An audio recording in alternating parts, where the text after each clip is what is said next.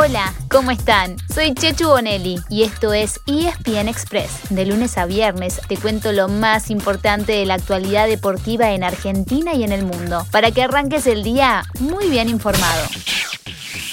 La Eurocopa completó sus octavos de final y dejó definidos todos los cruces de cuartos. Ayer quedó afuera uno de los eternos candidatos de no creer, Alemania, que perdió 2 a 0 frente a Inglaterra. Además, la derrota marcó el final de Joachim Löw como entrenador de Alemania. Löw deja el cargo después de 15 años en los que su punto más alto fue ganar la Copa del Mundo en Brasil 2014. ¿Cómo olvidarnos de esa final? Del gol en el alargue y del subcampeonato para Lionel Messi y Argentina.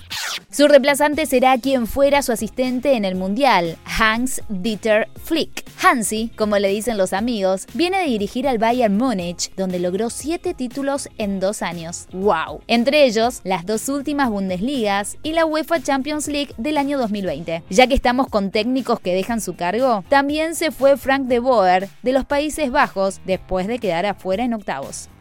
En el partido que cerró la ronda de octavos, Ucrania eliminó a Suecia, imponiéndose 2 a 1 con un gol en el último minuto del alargue. Estos partidos así son emocionantes. Así se jugará entonces los cuartos de final. El viernes chocarán España frente a Suiza e Italia con Bélgica, pronto, para definir a los protagonistas de la primera semifinal. Y el sábado lo harán República Checa ante Dinamarca e Inglaterra frente a Ucrania. Las semis serán martes y miércoles de la semana que viene y la final el domingo 11 de julio en Wembley. Pasamos a la Copa América, porque los cuartos de final también están programados para viernes y sábado. El viernes, en Goiânia, Perú chocará con Paraguay y más tarde en Río jugará Brasil y Chile. El sábado, en Brasilia, Colombia se medirá con Uruguay y el cierre de los cuartos, también en Goiânia, será con la selección argentina frente a Ecuador. Los ganadores del viernes jugarán una semifinal el lunes y los ganadores del sábado jugarán la otra semifinal el martes. Es decir, que si Argentina supera a Ecuador, enfrentará a Colombia o a Uruguay. Y solamente chocaría con Brasil en una eventual final el sábado 10 de julio en el Maracaná, o por el tercer puesto un día antes en Brasilia. Un dato relevante, si hay empate en los 90 minutos, no hay alargue ni en cuartos ni en semis, sino que se pasa directamente a la definición por penales. En cambio, si la final termina empatada, sí se jugarán 30 minutos más antes de ir a los penales. Y en Argentina además se sortió el torneo de la Liga 2021 que comenzará el viernes 16 de julio y terminará el domingo 12 de diciembre. Se jugará 25 fechas, todos contra todos, a una rueda. En la primera jornada, Boca visitará a Unión y River recibirá a Colón, reciente campeón de la Copa de la Liga.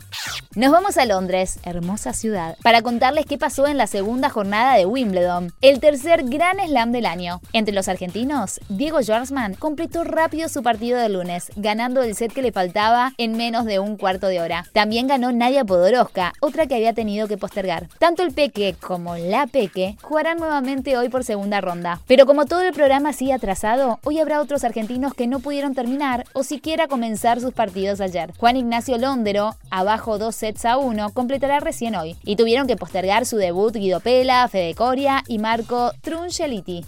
Otro que no pudo terminar su partido fue Adrián Manarino, que se lesionó cuando lo tenía a mal traer a Roger Federer. El francés jugó de igual a igual a su majestad, pero se golpeó la rodilla en el cuarto set y tras perder ese capítulo se retiró. Hoy vuelve a jugar Novak Djokovic, el número uno del mundo. Acordate que hoy, como todos los días, hay acción desde las 7 de la mañana y podés seguir todos los partidos por las distintas señales de ESPN o por ESPN App. Pasamos a la NBA porque siguen avanzando las finales de conferencia. Los Atlanta Hawks vencieron a los Milwaukee Bucks para dejar la serie empatada en dos victorias por bando. Vuelven a jugar mañana jueves a partir de las 9 y media de la noche. En el oeste, esta noche, desde las 22 horas y por la pantalla de ESPN, Los Ángeles Clippers juegan con los Phoenix Suns y necesitan ganar sí o sí para seguir con vida, ya que están 3 a 2 abajo.